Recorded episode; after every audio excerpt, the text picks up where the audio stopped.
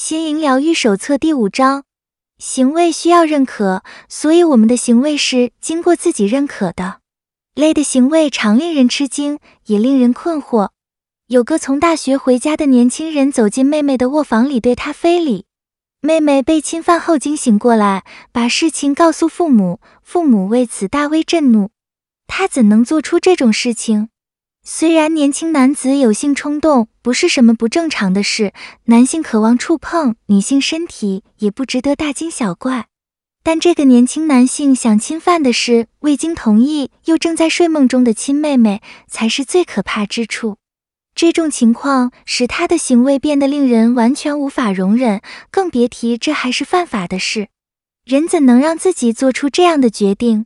这个年轻男子怎能容许自己做出如此骇人的异常行为？这就是本书揭示的第五个真相：每个人的行为都是经过自己同意的。这种观点让我们在任何情况下都能控制自己的行为。我们可能以为自己是别人棋局中的一颗棋子而已，或认为自己的反应只是未经思考的反射动作。然而，无论如何，仍然是自己在掌控大局。事实上，我们确实是自己行为的主人。我，作者之一克里斯多福，第一次接触这个观念是在因超速去听驾驶课的时候。当时指导员表示，我们之所以超速，是因为我们准许自己这么做。接着他又说了一些不要超速并遵守交通规则等的话。不过，有关准许自己这么做的说法，却始终在我心中回荡。我超速是因为我准许自己以超过法律规定的速度行驶。除此之外，无论是对别人大吼大叫、持枪抢劫便利商店、背着配偶在外面偷腥，或是吃掉一大包糖果等，都是在自己的意志决定下所做的行为。可是，你可能会说，我并没有用意志决定要吃掉整包糖果，我只是看到它，觉得饿了，就把它全吃光了。这一定只是直觉反应而已，与自己的意志无关。要不就是根本没有察觉到自己何时竟然通过意志做出了吃糖的决定。行为不会自动产生。试着做个实验，回想你第一次学习分辨好坏与对错的差别。偷窃是好事还是坏事？可以对大人说不尊敬的话吗？说谎没关系吗？大多数人表示，这些道理是在三岁到八岁之间学会的。然后再想想，你是何时开始把这些好坏与对错的道德标准付诸实行？如果你和大多数人一样，那么你很可能年纪很小就开始奉行这些标准了，只不过往后一直仍有一些挣扎而已。你可能不确定是否应该接下公司里必须为环境污染负责的重责大任。你并不想欺骗或让女友误会，因为终有一天你会结婚，但又怕要是告诉她实话。他就会跟你分手。你并不会在任何情况下都会严守自己的行为标准，也许在某种情况下会很诚实，下次又偏离了原则。可以说你的做法经常是视情况而定。如果你有不诚实、卑鄙或自毁性的行为，都是因为你预先存有恶意的缘故。换言之，你是有选择能力的，是你的意志决定要那么做。曾有一位男士表示，老婆很生气时，有时会殴打他。他说，以前的心理治疗师曾问他为什么老婆这么做，他尽力解释整个事情的经过，包括老婆还会把殴打他的行径合理化。其实，老婆打他的理由很简单，她只不过是容许自己在生气时殴打丈夫罢了。多数人生气时，甚至不会动念碰配偶一根手指头，也不会殴打子女，顶多偶尔会因小孩不守规矩而打打他们屁股。多数男人早就知道殴打女人不是男子汉作风，所以在任何情况下都不准自己打女性。他们很快就把这种想法深植心底，从此再也没有这种举动。他们的意志不允许自己做这种事，所以没有经过意志的认可，他们就做不出这种事来。你也可以换个角度来看这种事情，想想那些会虐待配偶的人，他们容许自己殴打另一半，这些都是会使用暴力的人。不过，为什么他们不会在公司里殴打他们讨厌的上司？为什么他们在与朋友争执时也不致拳脚相向？因为他们只允许自己对配偶做出暴力的举动。如果我们竟允许自己做出之前认为不可接受的行为，我们就开始有了行为问题。就像大麻被称为上钩毒品，是因为很多人在吸食大麻之后就会开始吸食其他更烈性的毒品。只要人们允许自己吸食大麻，就等于越过了一道心理防线，从此就敢吸食其他不合法的毒品了。这就像是容许自己透过毒品拥有改变意识状态的经验，之后从大麻转而吸食其他毒品也就不算什么了。毕竟从完全不碰到吸食大麻才是一大改变，因为这需要意志同意自己从此可以从事非法行为。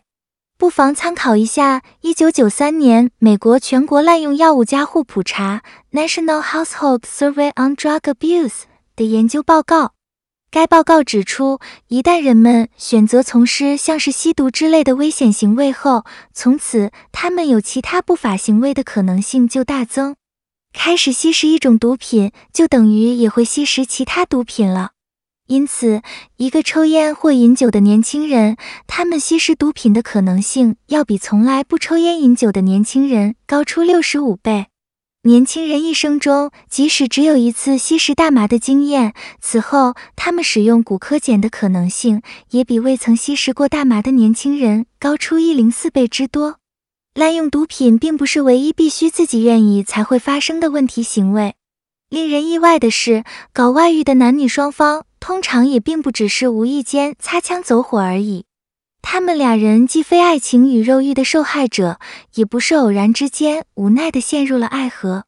事情的真相是，外遇的形成是两个人不断进行了各种有益的沟通和行为之后，才正式发展出来的一种出轨关系。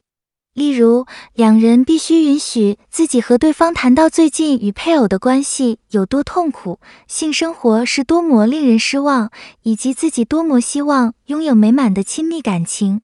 此外，他们也必须肯偷偷寄电子邮件，暗中打手机，在午餐或周末时私下约会。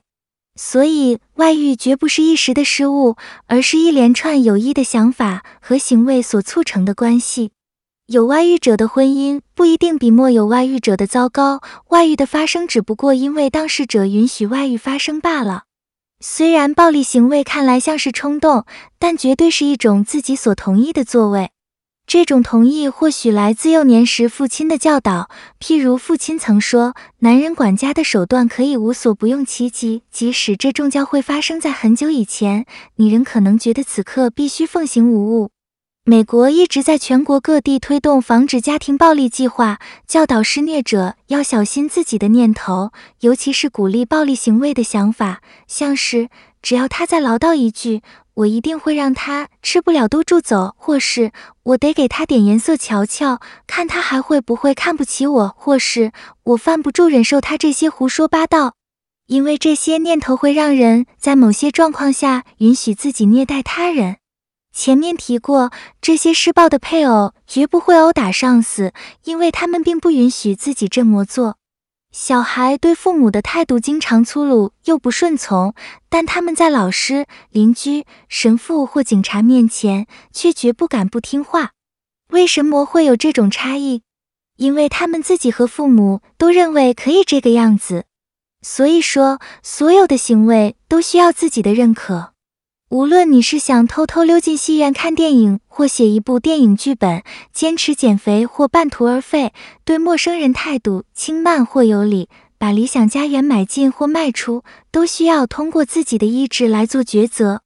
就像我们允许自己做出一切作为，从某方面来说，别人对待我们的方式也等于经过我们的认可。菲尔·麦克格罗 （Phil McGraw） 是一位常出现在电视节目中的知名心理学家。他说：“其实是我们自己教别人怎么对待我们的。也就是说，如果我们不反对、不禁止别人对我们的谩骂、身体攻击或不断的威胁，就等于同意别人用不可容忍的态度对待我们。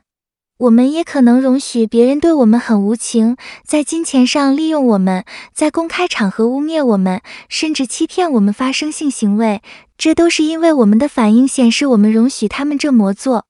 有些人在与人交往时会很早就表明不接受上述行为，因而设定出健康的自我界限。这部分将在本书第七章中详述。即使别人对我们的爱，也是得到了我们的允许。相反的，有些人不肯释出这种准许的意念，这是因为我们不爱自己，不尊敬自己，使别人无法在情感、身体或性方面亲近我们。我们害怕自己不值得别人为我们付出爱，担心如果让别人靠近，他们就会发现我们不迷人而舍弃我们。与好莱坞爱情影片的刻板形象正好相反，人们并不是碰到对的人就自然陷入爱河。事实上，我们必须先准许自己爱人或被爱，准许自己改变。不仅我们的行为需要先得到自己的许可，想要改变自己的行为，也必须先得到自己同意。如果我们并不同意自己改变过去的不良行径，那么不管将会面对多么负面的后果，我们都会不断重蹈覆辙。圣经中有一则大家经常引用的典故，出自约翰福音八冒号一横线八。把这个观念阐释得很好。一名妇人因为与人通奸，将遭到愤怒民众扔石头的处罚。耶稣走向这群暴民，并对他们说：“你们之中有谁从未犯罪，即可丢出第一块石头。”这时，每个人都丢下手中的石块，转身离开了。耶稣接着问通奸的妇人：“有人定你的罪吗？”又说：“我也不定你的罪，去吧。”从今以后，不要再犯罪了。神职人员把这个故事当作一种警示箴言，提醒大家不要论断别人，否则别人也会论断你。在此要强调的是，耶稣对通奸妇人的教诲：去吧，从今以后不要再犯罪了。耶稣显然相信他能不再重蹈覆辙，换言之，他是告诉他不要再容许自己有此恶行。言下之意表示他有能力做到不再让自己有婚外性关系。也能改变对忠贞与亲密关系的看法。耶稣显然很清楚，如果要改变行为，必须先决心不再这么做，并改变对事情的看法。例如，匿名戒酒会的课程就是在教导戒酒者要改变对酒的看法。戒酒十二步骤在一开始就强调：我没有能力控制自己饮酒，我的人生已经失控。如今他们了解酒精已控制并摧毁了自己的人生，所以他们不准自己再饮酒。甚至不能再有丝毫借酒浇愁或饮酒作乐的念头。戒酒者都明白，只要拿起酒杯，以后就没完没了，所以连一点酒都碰不得。毕竟戒酒一段时间之后再拿起酒杯，是需要自己理性上同意的举动，所以戒酒者莫不以此为戒。这个戒律在电影《晨雾家园》（The House of Sand and Fog） 中表现得淋漓尽致。珍妮佛·康纳利 （Jennifer Connelly）。是该片女主角，她有个当警察的男朋友。这位男友本身酗酒，经常鼓励她也喝一杯。观众可以清楚看见她连续几个月都痛苦地望着酒瓶，考虑是否要放弃自我控制，开始喝酒。挣扎到最后，她终于心想：管他的，开始喝了第一杯，从此也踏上了灾难连连的人生旅程。任何想戒掉各种恶习的人都必须不准自己随心所欲。包括戒掉说谎的习惯、吃宵夜、看色情影片等。只有下定决心不再重蹈覆辙，同时拟定复原计划并贯彻执行，才能顺利达成目标。如果只是心想试试看好了，抱持这种心态的人通常都会铩羽而归。所谓见往知来，除非我们能坚定地戒除旧习，拟定改变行为的计划，否则重蹈覆辙指日可待。如何改变行为？下定决心执行六个步骤，乍看之下，似乎只是要下决心不准自己再恢复不良旧习就可以办到。但只要你有过戒瘾的经验，就会懂得戒烟、戒酒、戒毒是多么困难的一项任务。即使是较轻的瘾头，譬如无法专注培养亲密关系，或有自毁前程的倾向等，这些都是极难改变的行为。因此，才需要拟定以下六种做法。让你有机会正式下决心改变旧习。现在，请逐一看看这六个改变行为的步骤。步骤一：认清自己某种行为的确有问题。当一群暴民手握石块准备投掷时，那位通奸的妇人应该很清楚自己的行为出了问题，所以早点改变做法，总比别人已经准备丢石头才觉悟要好多了。你不必等到第三次酒驾被逮，或心爱的伴侣弃你而去，才终于觉悟自己的行为有毛病。因此，你应该努力找出自己的人生出了什么问题。不妨和最亲近的人谈一谈，或许是朋友、家人、信任的同事，问问他们的看法。奇妙的是，即使你不能察觉自己的行为有问题，他们却往往能指正立立。觉悟到自己出了问题，你才能掌握问题重点。了解问题之后，你才知道自己哪些行为必须改变，进而下定决心付诸实行。步骤二：决心要改变。这时，你必须下定决心，不再重蹈覆辙。譬如，要告诉自己不能再任意狂吃，不能再放任自己每到周末就紧张兮兮，既不出门也不跟朋友碰面，必须坚持不再找低薪又没有挑战性的工作等。此外，你也必须很认真地下决心，绝不再走一步算一步，也不能在某种情况之下才决心改变做法。你不能半途而废，必须态度非常明确。步骤三：建立目标。无论决心戒酒、让收支平衡、完成硕士学位，都是很好的目标，因为它既明确又有具体标准可衡量。这就像是决心追求某种成就，而不只是想大致达成某种目标，像是我希望能少喝点酒，或是我享受较好的教育等。好的目标必须有客观性，可达成，能衡量，可量化。建立目标就能为你的新习惯打下基础。引导你向前迈进。步骤四：拟定明确计划以达成目标。例如，大幅减重是可行的，但通常都需要明确的计划才能办到。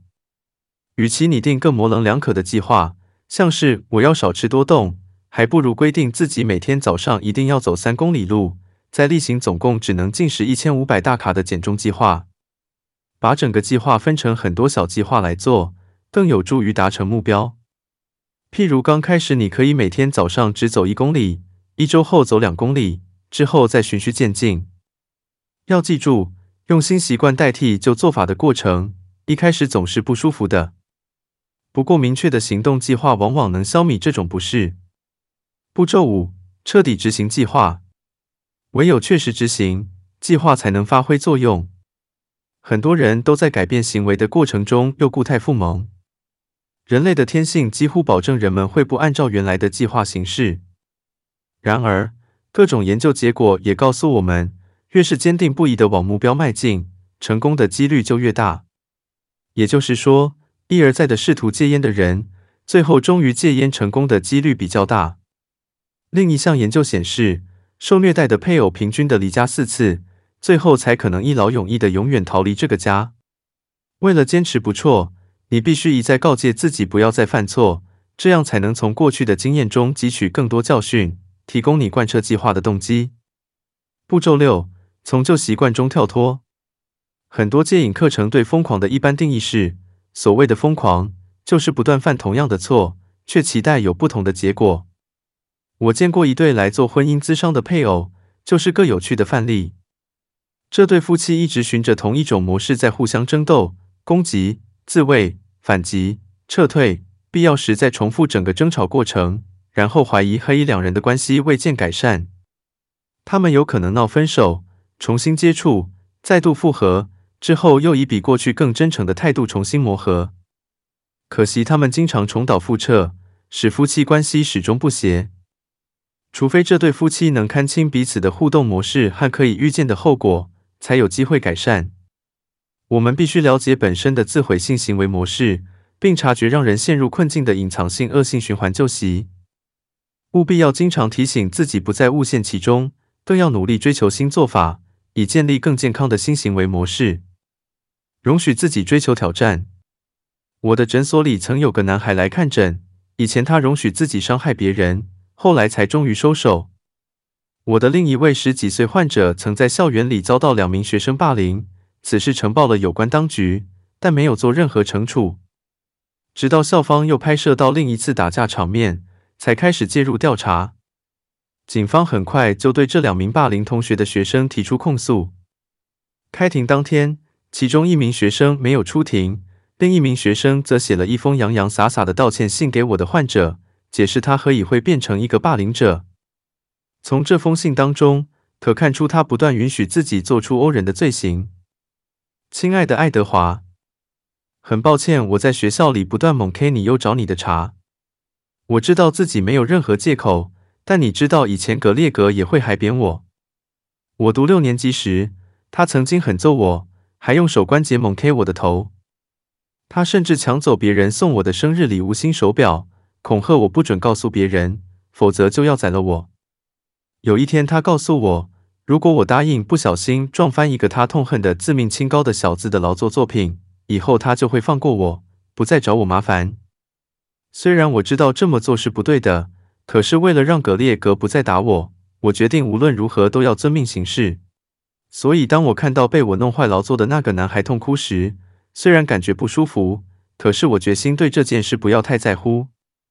格列格非常高兴，听起来似乎很蠢，可是我很希望格列格喜欢我，所以我决定谁的感受我都不在乎，只要格列格高兴就好了。说来也怪。我越常找其他小孩麻烦，格列格就越肯跟我在一起。接着就发生了打你的那件事情，从此我对于伤害别人就更不会难过了。对你也是这样，只不过爱德华，此刻我真的很难过，因为我知道自己真的伤害了你。我也记得以前格列格常找我的茬时，我有多么害怕。我只能说真的很对不起，爱德华。而且我以后再也不会对任何人做这种事了。你忠诚的贾斯汀。从这封信可以很清楚看出，促使贾斯汀霸凌其他同学的原因，是因为他既害怕葛列格，又想获得他的认同。有意思的是，这次是因为害怕遭到判刑，才让贾斯汀决心不再继续在校园里霸凌同学。只要他依然决心这么做，他就永远不会再霸凌别人了。下面的练习题可以帮助你把本书的第五个真相活用在生活中。练习一：我一直重蹈覆辙的恶习是什么？很多人都拼命想找出自己的负面行为，也就是不良的日常习惯或负面的行为模式，以及弗洛伊德所谓的强迫性重复行为 （repetition compulsion）。你可能认为很清楚自己有哪些强迫性重复行为，但也可能并不清楚。这是因为你已经把这种行为合理化，或不愿承认它的存在。这种心态会让人不易察觉自己有这种行为。以下练习题就是想帮助你察觉。下面是常见的几种强迫性重复行为，不妨看看自己是否符合其中某种状况：一、在与人建立深入关系之前就把关系搞砸；二、做出种种阻碍成功的愚蠢行为。三、面对压力时会表现出敌意和怒气；四、贬低对自己最重要的人的价值；五、在工作中犯下明显又不利的错误；六、支出总是超过所得；七、存心与最爱你的人大吵大闹；八、总是爱杞人忧天；九、对自己的外貌太过在意或过于疏忽；十、毫无节制的狂饮或豪赌；十一、反对任何权威。十二，在权威人士面前才能充分发挥能力。十三，饮食失调。十四，把全部时间和精力都花在工作上，忽略了其他方面的生活。十五，如果你没有上述行为，可以置为参考，自行列出自己的这类行为。练习二，产生负面行为的原因。本练习的目的是帮你了解为什么你会准许自己有某种强迫性重复行为。以下是人们为了准许自己有这种行为而常使用的六种策略，看看你使用了哪一种。同时要了解这些策略都是自欺欺人，会让你做出对自己不利的事情。之后试着描述在生活中使用这种策略的情形。一、找借口，你会为某种不健康的行为找借口，让自己相信这是合理的做法。譬如，我打他都是他的错，因为他让我很生气。你的借口是什么？二、淡化，你承认自己做了负面行为，但认为那并不重要，没什么大不了。没错，我想节食却破了功，猛吃了三种甜食，可是这没什么大不了。你怎样淡化自己的负面行为？三、合理化，你会为自己的行为辩解或找借口。警察先生，我超速是因为我快迟到了，或是我的狗把我的家庭作业吃掉了，所以没法交给老师。你合理化的方式有哪些？四、理性化，你会不带感情地做出决定，以便让自己做出不健康的负面行为，像是你说什么？我有吸毒问题。一个很嗨的社会总比醉醺醺的社会好吧？或是少来了，每个人不都会想尽办法逃税吗？你是怎样为自己的负面选择护航的？五、否认，你做了某种负面行为时，却声称自己没有做。我没有跟那个女人发生不正常的性关系。你会经常否认自己做了某种行为吗？六、归咎他人，你会把责任推给别人。这不是我该负责的，或是你应该早点提醒我的。你会把自己的行为责任归咎给谁？心灵疗愈自助手册第五章，朗读结束。